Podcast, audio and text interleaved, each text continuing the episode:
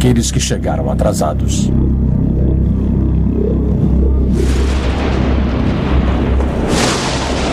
Começou há muito tempo, quando um navio mercante foi saqueado por piratas da seita Singh. Um garotinho viu indefeso seu pai ser assassinado pelo chefe dos piratas, o diabólico Kabai Singh. Ele pulou do navio e foi levado pela maré para uma misteriosa ilha selvagem chamada Bengala. Parecia que ele iria ser comido pelos selvagens, mas os nativos Tuganda não lhe fizeram mal algum. Eles o recolheram e o levaram para a aldeia deles. Essa noite, numa cerimônia com fogo e tambores, o feiticeiro da tribo deu ao garoto um anel de grande importância. E naquele momento, o menino entendeu que seu destino seria vingar a morte do pai, combater a pirataria, a ganância e a crueldade em todas as suas formas. Depois que cresceu e virou homem, ele se tornou o fantasma. Guerreiros em guarda. Eu sou Marcos Moreira. Eu sou Rafael Mota. Eu sou Fábio Moreira. E eu sou Ivanildo Campos. E esse é o Sabrina Nós Podcast.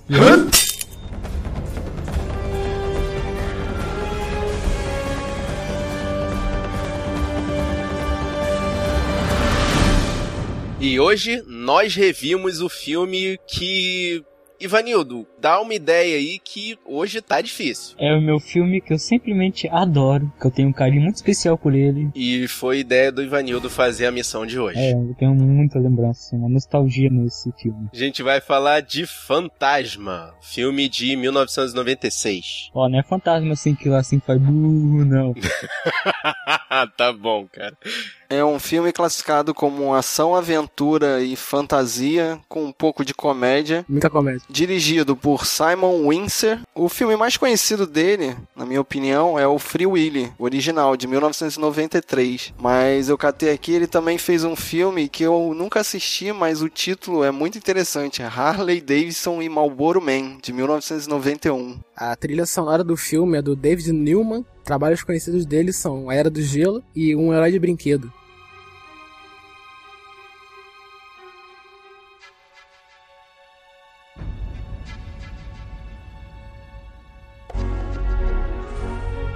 E para quem não conhece ainda o personagem, nós temos o especialista em fantasma nessa missão. Simplesmente, para quem não conhece Fantasma, ele é um gibi que foi criado em 1938 na, nos Estados Unidos por Lee Frank.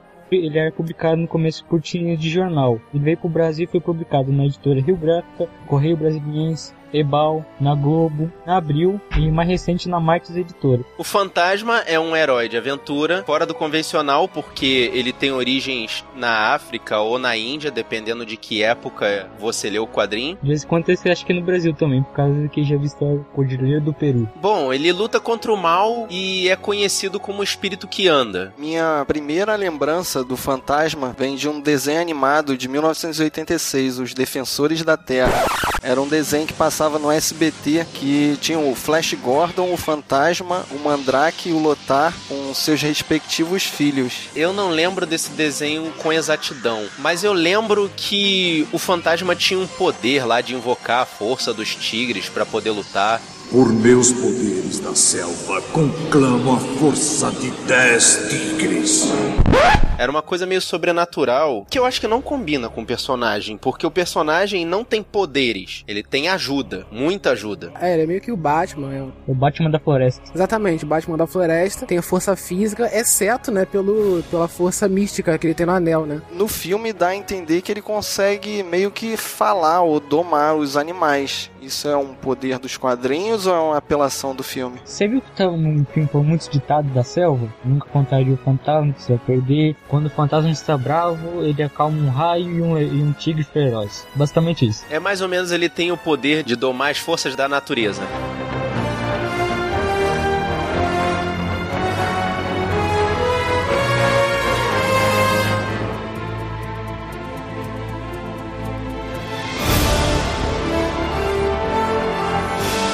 Atores a gente tem o Billy Zane, que faz o próprio fantasma, né? O Kit Walker, que é o alter ego dele. E os filmes que ele fez foi De Volta para o Futuro e ele é mais conhecido no Titanic. E tem a história de que quando foi lançado o filme Fantasma, ele deu uma declaração de que era homossexual. What? E falaram que isso deu uma esfriada na bilheteria do filme. O cara faz um papel de um herói pegador que domina as forças da natureza e pô, a primeira coisa que ele declara quando o filme sai é que ele é viado. Pô, parabéns, né? Os produtores devem ter adorado isso.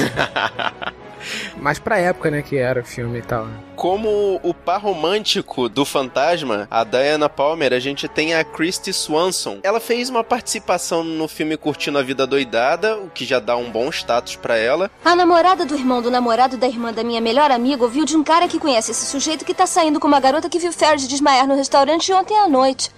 Eu só não sei se é sério. Ela fez Buffy, a caça-vampiros, o filme. Ela faz também o papel de uma gostosa genérica no filme Cara, Cadê Meu Carro? Cara, cadê meu carro? Cadê seu carro, cara? Como vilão do filme tem o Drake Williams, que faz o Xander Drax, que começa com X e termina com X. Ele faz muita dublagem em séries animadas e o único papel que eu achei dele é ele foi o pai do personagem principal em 127 horas. Também fez um filme chamado Era uma vez na América. É um clássico. E a personagem mais famosa no filme, né, é a Catherine Zeta-Jones, que é a Sala, que eu achei que ela foi subaproveitada nesse filme. Na verdade, eu achei que ela teve uma sexualidade muito explorada durante o filme. Sim, ela foi aproveitada. Yeah, baby!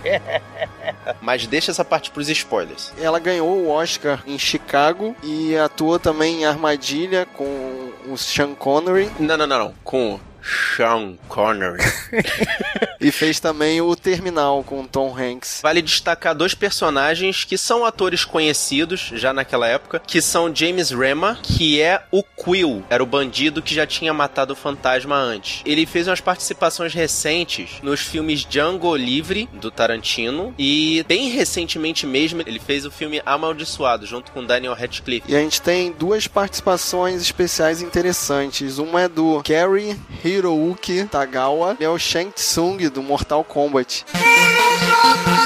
Que no filme ele faz o, o líder dos piratas, o Kabai Sen. E a gente também tem o Patrick McGohan, que é o pai do fantasma, que ele é o Eduardo I no filme Coração Valente, que enfrenta o William Wallace. E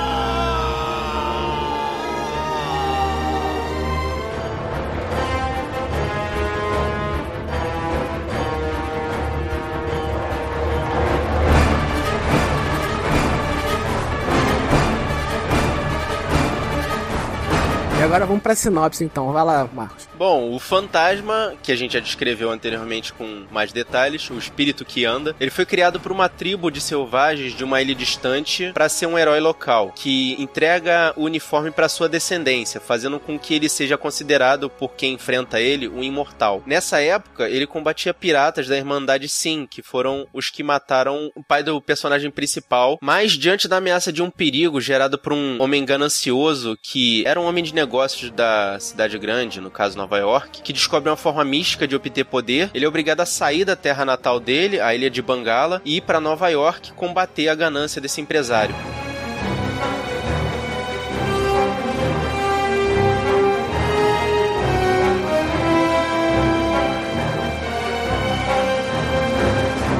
Que curiosidades que vocês encontraram aí? Pra fazer o herói do filme, né? O Billy Zane teve que raspar a cabeça pra que o gordo, o uniforme, ficasse certinho na cabeça dele, pra que desse uma melhor aparência. E a mansão da família Palmer, né, no filme, onde foram feitas as cenas do filme, na verdade é é a mansão da Playboy, onde é que mora aquele Hugh Hefner, aquele milionário dono da revista. Tu imagina o quanto deve ter custado para alugar esse local para filmar, né? Imagina ter que tirar todas as coelhinhas da casa. Oh, Que desperdício.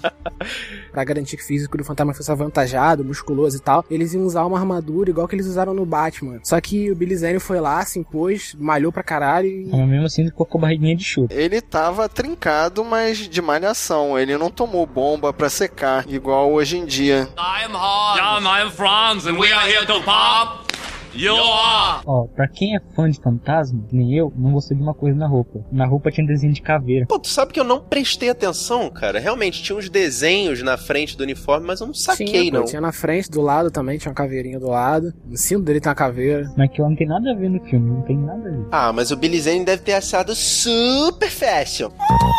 Ah, Bom, e pra quem não assistiu, cara, eu acho que vale muito a pena assistir. É um filme da metade dos anos 90. Eu não sei porquê, é um filme que não é tão bem visto. Ele não tem uma crítica muito boa. Considerando a tecnologia da época, 1996, eu acho que ele devia ser mais bem aproveitado na questão de efeitos especiais, porque eles usaram muitos efeitos práticos, de luz, de virada de câmera. Você percebe claramente que quando eles querem manifestar alguma coisa sobrenatural, tem muito mais efeito prático do que propriamente CGI ou efeito especial. e tem uma coisa também, no- nos Estados Unidos o povo muito reclamou por causa que do preço do fantasma pra fazer, que saiu 40 milhões de dólares, foi o mesmo preço de fazer o último Batman que teve na época, acho que foi o Batman de 92. Foram 45 milhões de dólares o filme custou. Porque ele tem muita gravação na água, né? E muitas locações, isso deve ter encarecido o filme. Eles sempre dizem que quando tem filmagem na água, o filme sai mais caro. E uma coisa que também me chamou a atenção foi a Nova York da época, que encheram a rua de carros, tem várias cenas externas assim. Eu acho que vale a pena ver o filme, porque nessa época, de 90 até 2000, eles estavam começando a experimentar os filmes de heróis, então vale a pena ver, até pra ver a evolução dos filmes de herói de lá pra cá. É, vale a pena se você se interessa por toda essa história dos filmes de herói no cinema. E é bom você ver Fantasma porque você vê o começo, as tentativas, né? E é um filme também que me deu muito pra VHF na época também, depois que foi lançado. Vendeu bastante. Sim, parte da renda dele foi muito mais de VHS. Aí conseguiu pagar por causa dessa renda. Tanto que estão pensando em fazer um reboot dele. Eu recomendo por causa que eu tenho um carinho muito especial porque ele passou no dia do meu aniversário. Chorando aqui.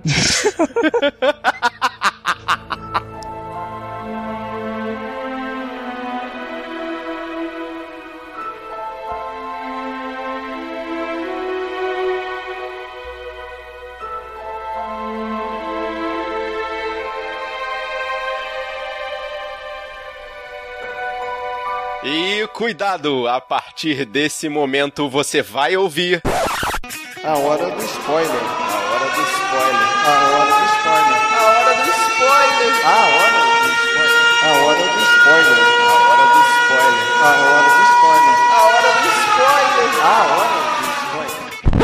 E a partir de agora você está escutando esse podcast por sua própria conta e risco. O filme começa em 1938 em num país fictício chamado Bengala. Uma dupla de mercenários dirigindo um caminhão, tendo uma dificuldade de encontrar algum lugar, e eles empacam numa ponte que lembra muito o filme do Indiana Jones. Chama muita atenção realmente, parece Indiana Jones porque tem um garotinho, parece ser um local que ajuda eles a encontrar o lugar que eles estão procurando, né? Tem caveira também. Ah, é, o lance das caveiras. Agora iremos a pé. Muito bem, Zé. Dá uma olhada. Por onde é? Hamasi kuendelea mbele. Muito huo umetetewa. O que, que foi? Qual é o problema? Diz que não podemos continuar, que a floresta está protegida. Ah, é? Protegida por quem? Hamasi kuendelea mbele. Muito huo umetetewa. Por um fantasma. O quê?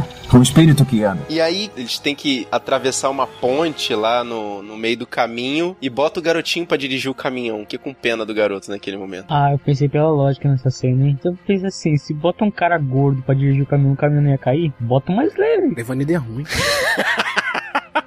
Pensa assim, passava minha pele e a pele do infeliz da criança, qual que eu vou escolher? E eles encontram o objeto que eles estavam procurando, que é uma caveira metálica, e estranhamente o esqueleto que estava meio que tomando conta da caveira Essa é a situação meio sobrenatural, que quando o cara pega a caveira que eles estavam procurando, o cadáver que tava ali tomando conta daquela caveira simplesmente agarra o cara pelo pescoço e enforca ele. Aí no momento que eles pegam a caveira, parece que eles despertam alguma coisa, né, sobrenatural sobrenatural da caverna e que aí é apresentado pra gente o fantasma. Sim, é porque você não viu que na hora que eles tiraram aquela caveira dali, o fantasma sinal tocou e aí o fantasma partiu pra poder capturar eles. Não, na realidade aparece um índio já na porta da caverna que já deve ter cantado lá pro outro índio que canta pro outro, pro outro até chegar no fantasma. Né? É, tipo batendo tambor. Ele bipou o fantasma no page. Ah, beleza, então. Melhor aí. Essa foi melhor, Rafael, gostei. aí nessa hora o cara parte, já sabe até que os bandidos estão e começa a porradaria, né? A perseguição e a gente acaba conhecendo o parceiro do fantasma, que é o lobo, que na tradução chama de capeto, mas na realidade tinha que ser o capeta, né? Porque ele chama Devil. Brasil para o capeta, tem nos quadrinhos e nem no, no filme, por causa que ficaria pesado, né? Capeta, entendeu? Então em todas as versões é capeta o nome do lobo? É, sempre vai ser capeta.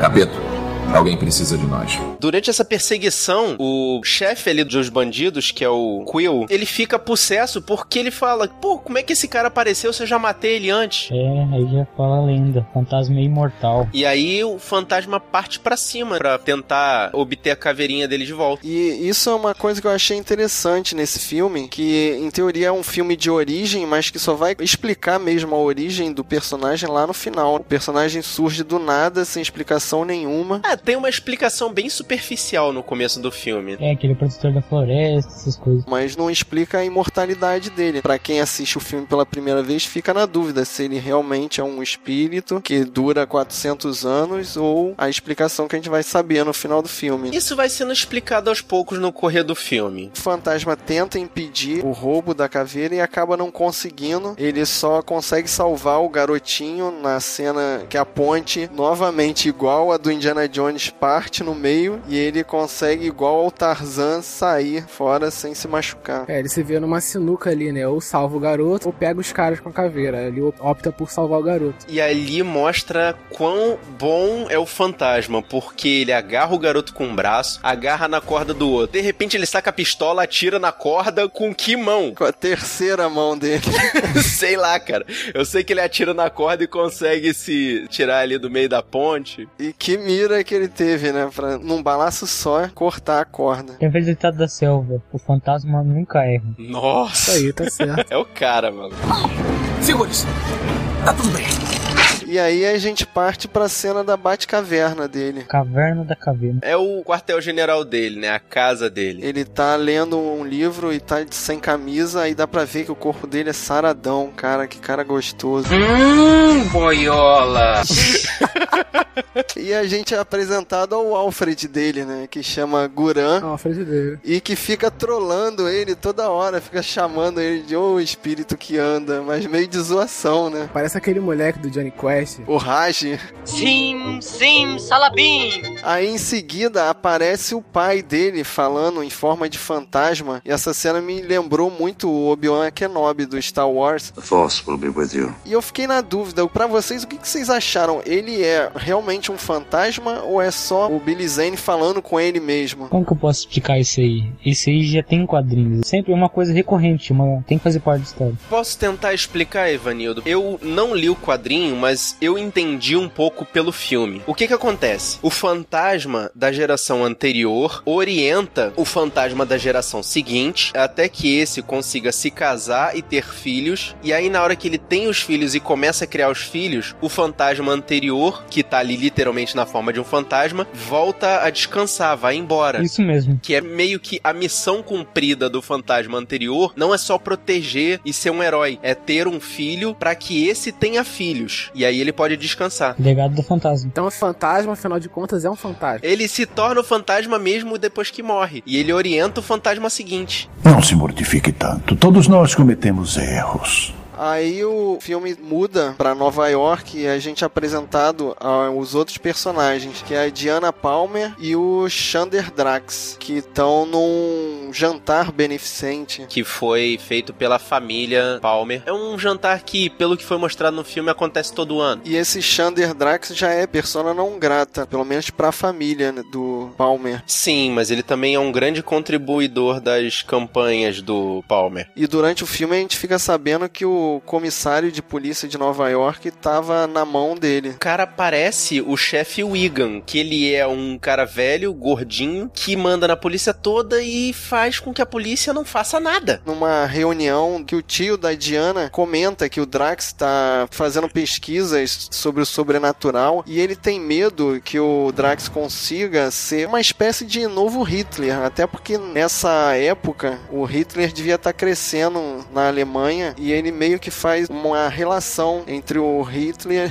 e esse Drax. É, ele fala no filme que tá nascendo uma nova leva de ditadores. Sim, cara, essa menção é muito chamativa. Também se considera o ano de 1938. É década de 40, né? Segunda Guerra. E por causa dessa desgraceira, a Segunda Guerra aí tá virando a esquina, né? O tio da Diana diz que tem que ir até Bengala para poder impedir o Drax de obter o que ele quer. Mas aí, pra história andar, ele dá uma desculpinha dizendo que não pode ir e a Diana vai no lugar dele. É, na verdade, a Diana dissuade ele de ir. Ela, como é uma aventureira, né? Aparece ali como uma aventureira, uma menina de espírito livre. Ela se candidata aí no lugar dele. E o cara deixa, né? Tipo... Ah, ele meio que se rende à situação dela. Mostra ali no filme que ela é uma menina que fica procurando confusão. Então, para ele, é só mais uma das aventuras da Diana. Eu vou no seu lugar. Não sei, Diana. Eu quero ir. E o Drax, para poder mostrar que ele é mal, ele usa uma traquitana dentro de um microscópio. Na verdade, ele descobre que o bibliotecário é o X9 que tá denunciando as pesquisas secretas dele pro tio da Diana. E aí ele mata o cara da forma mais terrível possível para aquela situação. Que ele mostra o microscópio e o microscópio tem lâminas dentro. É, isso é para mostrar que o cara é mal mesmo. Mal igual o pica-pau. Clássica cena do vilão, né? Que mostra o que, que o vilão é capaz e tal. Exato, é maquiavélico. Ah, só mais uma coisinha, se não se importa. Eu queria sua opinião profissional sobre uma coisa neste microscópio. Claro. Nessa situação da viagem da Diana, ela é capturada pela Sala. Aí vem aquela outra famosa série de Aventuras do Fantasma que se chama As Piratas do Ar. Nesse navio da Sala que sequestra a Diana, toda a tripulação é feminina. Menos o Quill. Aí começa as aventuras realmente do fantasma. E nessa hora é muito trapalhões, né? Ele chuta a porta e dá de cara com o banheiro feminino, aí pede desculpa, aí aparece uma mulher que dá um tiro nas costas dele, mas erra. Esse filme é o espetáculo do tiro errado. Ninguém acerta ninguém nesse filme. Só o fantasma que tem a mira boa mesmo. E mesmo assim, só no final do filme que ele vai acertar realmente alguém. Aí o fantasma consegue achar a Diana e ele já sabia quem era essa Diana, que por coincidência eles estudaram na mesma faculdade. Nesse momento ele também conhece a Sala, que se encanta por ele, apesar de ser uma pessoa, aspas, do mal. O mais engraçado, na verdade, é o seguinte: é quando o fantasma vai entrar nessa embarcação das piratas do ar, ele entra da forma mais difícil lá, subindo uma corda para poder não chamar atenção. E o capeto simplesmente sobe a prancha do navio. Na frente de todo mundo. A toda. Como é que ninguém vai ver um lobo gigante subindo pela rampa da embarcação? Quando o fantasma tá fugindo e é rendido por três capangas lá, o capeto aparece e só o latido dele faz com que os três soltem o fantasma e ele consiga reagir. E a Diana solta um. Seu cão é um lobo?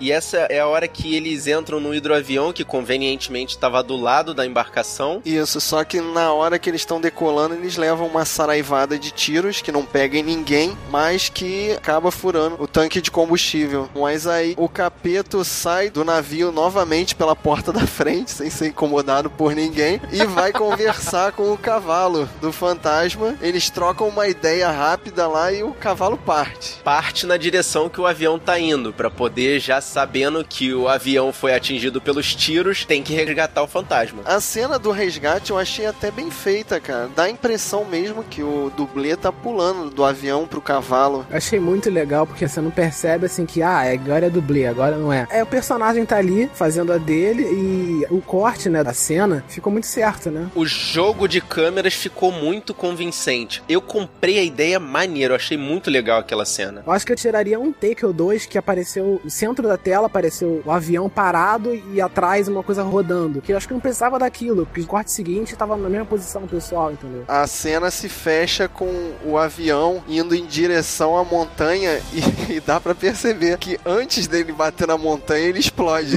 Hollywood, né? Ele tem que explodir. Ele não pode simplesmente espatifar. E por que que ele iria explodir se ele tava sem combustível? Michael Bay se inspirou nessas cenas, né? Ah, e na sequência, o fantasma tá em cima do cavalo e a garota, quando sai do avião, ela fica sentada na frente do fantasma. Mas aí vem os caras perseguindo ele por trás e dando tiro e ele fala: Ah, senta aí na minha garupa pra me proteger. Se, se alguém levar bala, leva você. Caraca, pois é, né? ele falou isso. Opa, pera aí. Nessa hora eu uso o ditado do Ivanildo, que o fantasma não pode ser acertado. Já que ele não pode ser acertado, ele tem que botar a mocinha de escudo. É por isso que ele, por isso que ele não é acertado.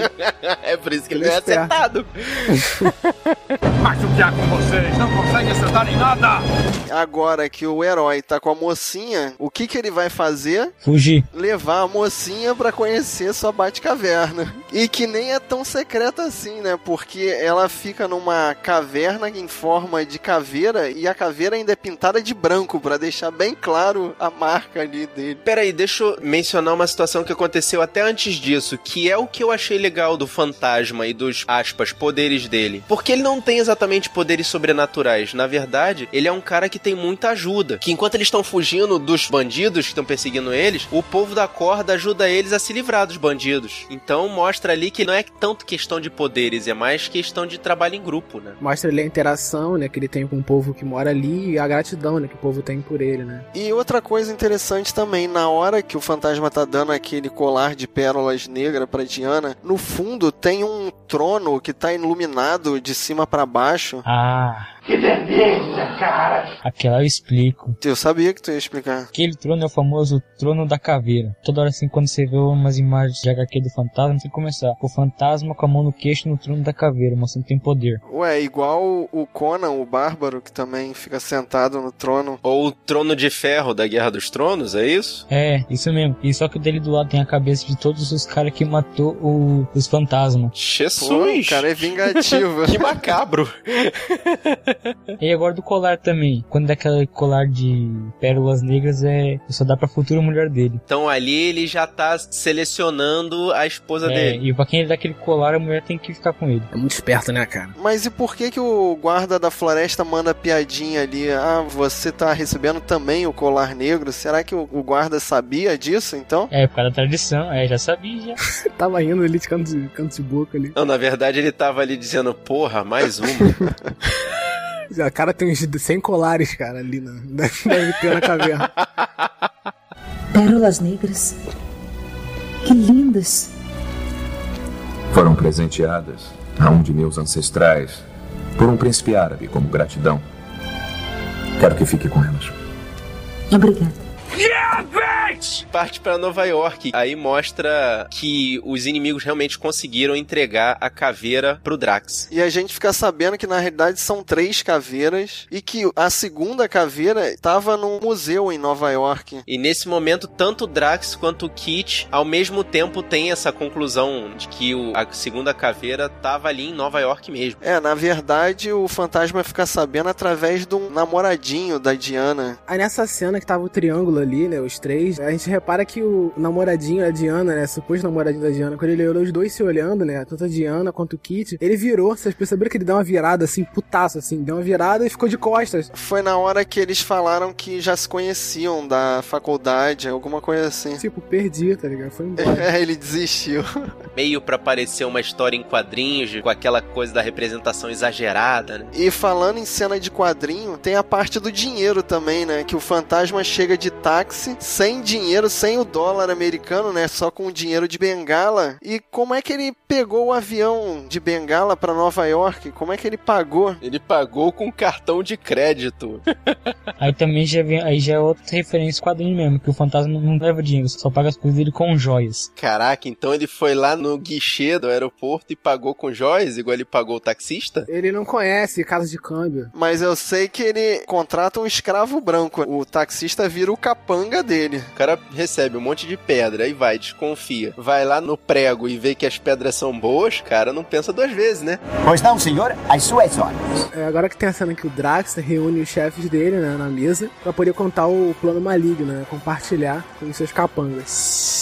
Cena Scooby-Doo do filme. E aí é o momento em que, basicamente, ele explica o que ele vai fazer. E sempre tem aquele cara que diz: Ah, você tá maluco, eu não vou compactuar com você nessa doideira, eu vou embora. E o Drax, pra mostrar que é mal feito pica-pau, realmente, ele manda uma lança nas costas do cara que tava se rebelando contra ele, pra deixar bem claro quem é que manda na história.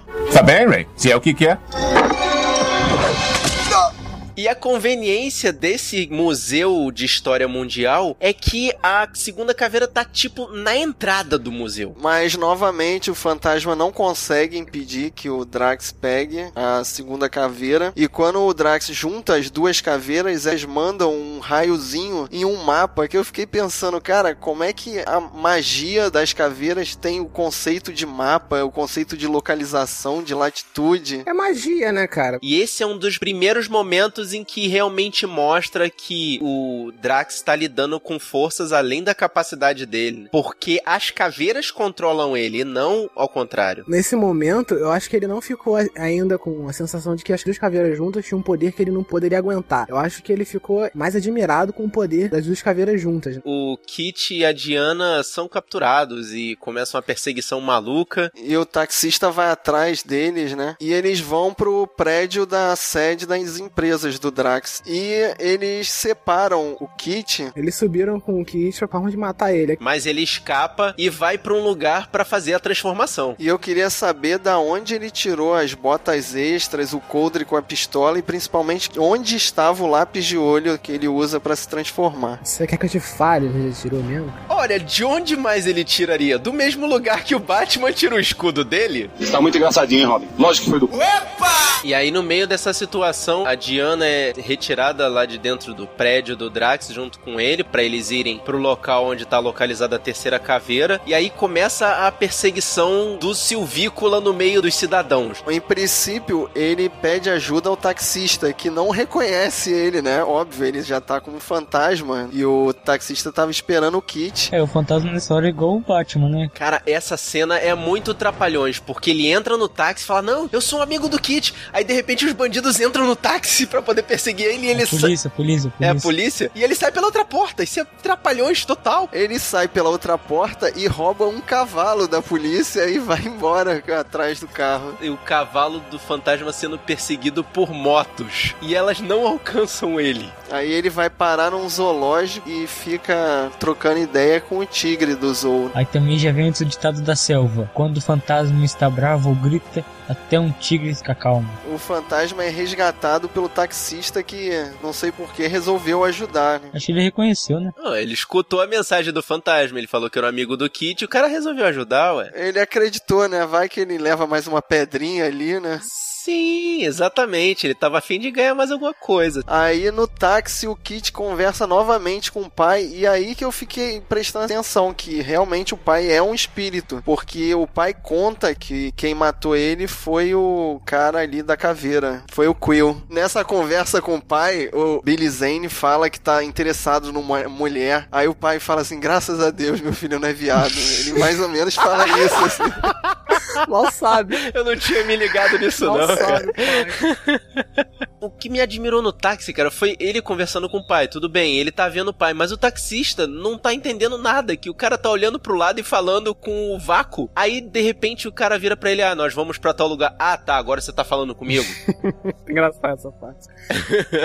e aí, eles partem, né, pro Triângulo do Diabo, ou Triângulo das Bermudas. E o fantasma vai de carona na base do avião. Ele deve ter congelado ali. E aí, eles vão sem orientação nenhuma para um lugar que eles sabem que tem um monte de embarcação perdida e mesmo assim eles encontram lá o lugar que você olha de primeira, na hora que eu vi aquela ilha, eu lembrei muito do filme dos Goonies. A caverna é basicamente a caverna do Willy Caolho. Goonies never say die! Eles chegam na caverna e tem uns piratas que dão umas cambalhotas de ninja. E a explicação é porque eles são liderados pelo Shang Tsung, né? Exatamente. E ele tem os tubarões que andam em círculos exatos, em volta de uma lagoa que eles acham que é o mar. Mas esses piratas ninja, eles meio que tentam abusar das meninas e aí elas começam a virar amiguinhas, né? Elas... E aí é nesse momento que eu realmente duvido da sexualidade da sala. Porque ela fala, nesse momento momento de necessidade, nós meninas temos que ficar juntas. Unidas, né?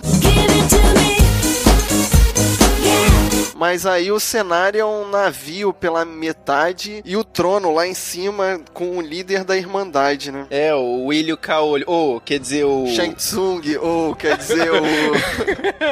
o grande Kabai Sing. Aí tem as apresentações. O cara se apresenta, fala que é o chefe dos piratas. E o Drax é o que começa com X e termina com X. E nesse momento ele acha que vai fazer um acordo com o Kabai Sim. Essa cena foi muito galhofa, cara. Aí que ele fica sabendo que, que vai precisar de uma quarta caveira. E que não adianta nada ele ter as três caveiras se ele não tiver essa quarta que controla as outras três. Aí no meio dessa barganha, um dos chefes dele, né, um dos capangas dele, meio que vira casaca e tal. E é a cena mais violenta do filme, totalmente desnecessária, mas eu achei muito bem feita, cara. Não, fora que no meio eles tentam trocar a Diana pela caveira dourada também. Então, mas eu quero falar da cena do balaço de canhão que o cara toma nas Caraca. Cara, é cara. muito maneiro aquilo, cara. O cara toma um balaço de canhão a lá trapalhões ou coisa assim, que ele toma aquele balaço e voa, tipo, uns 50 metros, cara. Sobe o som dessa parte aí. Espera um instante, espera só um pouquinho. Se alguma coisa acontecer com a gente, outros virão. Eles sabem onde estamos. Vocês vão ter que brigar com um exército inteiro. Vai querer que isso aconteça? Não, não, não, não. Isso é mentira. Ninguém sabe onde estamos. O que, que está fazendo? Cale-se! Espírito de aventura uma ova, aqui é cada um por si. Muito bem. Capai, ou você me tira daqui, ou então vai dormir com os peixes. O que me diz disso? Tinibu. Tinibu? O que isso quer dizer? No nosso dialeto é apenas disparem, canhão.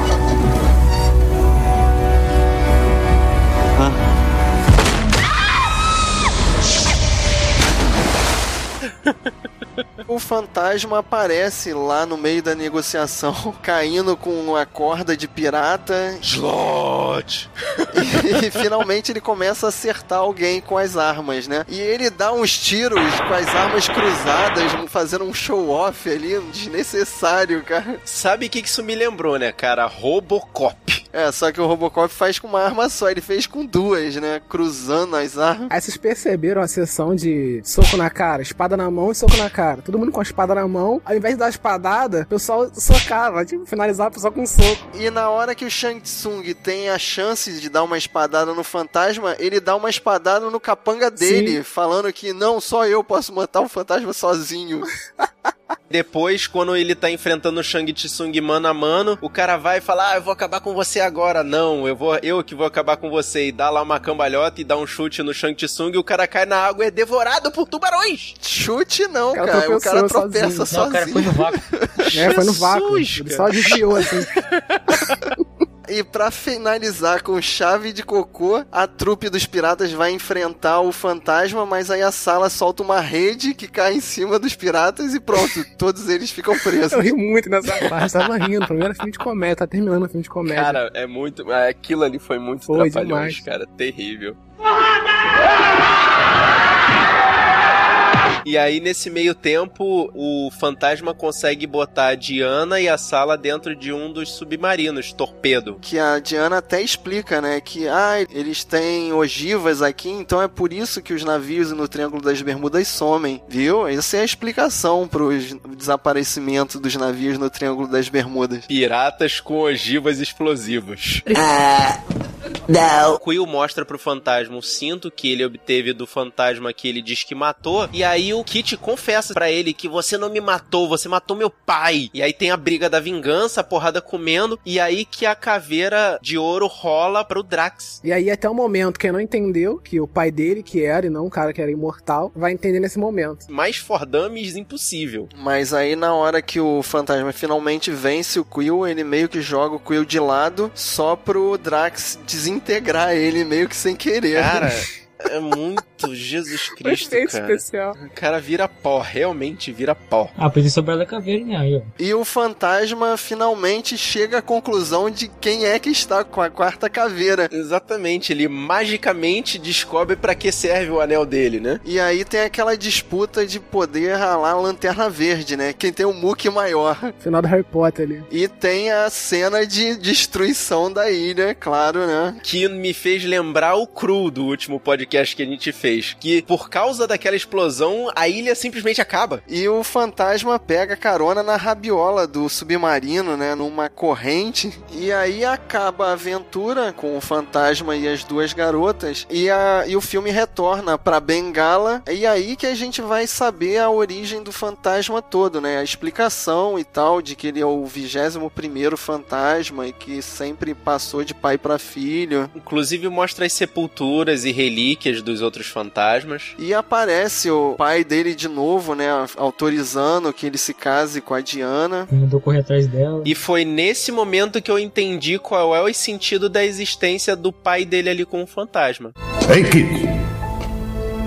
Gostei dela. Obrigado, pai. Então, vá logo. É, eu vou.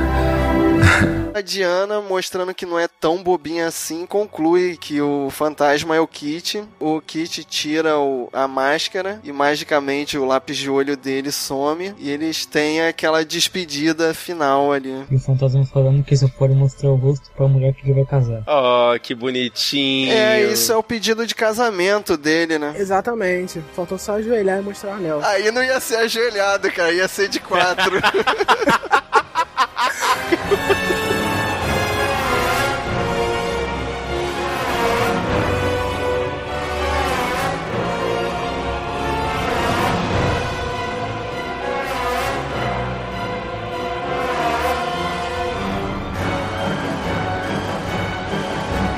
Bom, finalizando o filme, o que, que vocês acham? Vale a pena rever? É realmente recomendado? Eu acho que vale a pena ver pela questão da, como eu já falei lá no começo, antes da hora do spoiler, pela questão da evolução das histórias de super-herói no cinema. Mas eu queria que tivesse mais. Faltou filme, faltou explicação, faltou muita coisa. Eu acho que se tivesse pelo menos mais um filme, já daria um pouquinho mais de alívio pra essa galera que gosta do fantasma. Ah, eu também considero que devia ter mais filme e achei o filme meio corrido e falta explicação de algumas cenas assim. Como eu, sabe, como eu era fã da série, eu sabia. E como ele também é um marco no Brasil por causa que o gibi dele vendia 200 mil cópias por tiragem, assim, cada exemplar. E eu, desde 2012 tô vendo um rumor que vai ser um reboot desse filme, mas não sei do papel. Eu tô esperando até hoje. Ah, foi bem isso que o Marcos falou, né? Que ele é um filme que eu indico bastante pra quem se interessa pela história dos super-heróis no cinema e tal, por toda essa carreira. Mas eu acho um filme bastante fraco, assim. Na minha opinião, eu acho ele bastante fraco em, em- em roteiro. Ele tem uma história muito interessante, mas ele desenvolve bastante pobre, assim, na, na, na desenrolar do filme. Mas esse filme aí veio junto com mais dois filmes de super-herói que todos foram fracassos. Foi junto com o Sombra e com o Rocket. Nenhum dos três se pagou.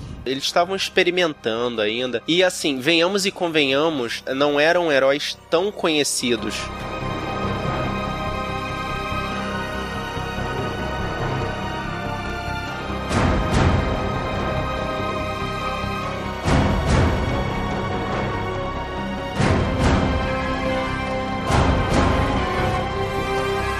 Isso aí, guerreiros. Se você quiser deixar uma mensagem pra gente, se você assistiu o filme, gostou, se você foi igual eu do, do filme do Fantasma, então você pode entrar em contato com a gente pelo blog do sabrenanos.wordpress.com e se quiser também pode mandar o seu e-mail para sabrenanos.gmail.com Se você quiser falar com a gente pessoalmente, a gente tá lá no Facebook e no Twitter também. É facebook.com.br sabrenanois ou twitter.com.br sabrenanois. E a gente também tem perfil lá no Google Plus, no Scoob, no Instagram e no Filmou. Todos eles sabem na nós tudo junto. Você pode também assinar o nosso feed que tá no post ou procurar a gente na iTunes Store. É isso aí. Eu sou Marcos Moreira. Eu sou Ivanildo Campos. Eu sou Rafael Mota. E eu sou Fábio Moreira. E até o próximo combate.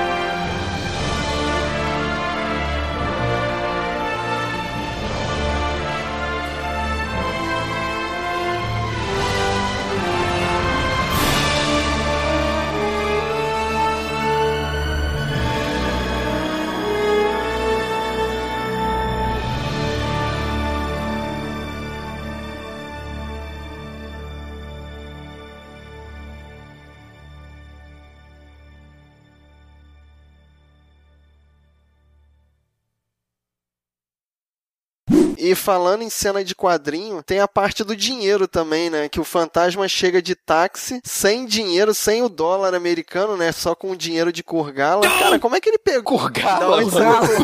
Bengala. Kurgala é o espadachim Tá. de carvão. Caraca. É bengala, isso? Vocês escutaram isso? O quê? Não. Será que foi o fantasma? Isso foi uma piada, né? Caraca. Que... Desculpa, não deu pra aguentar.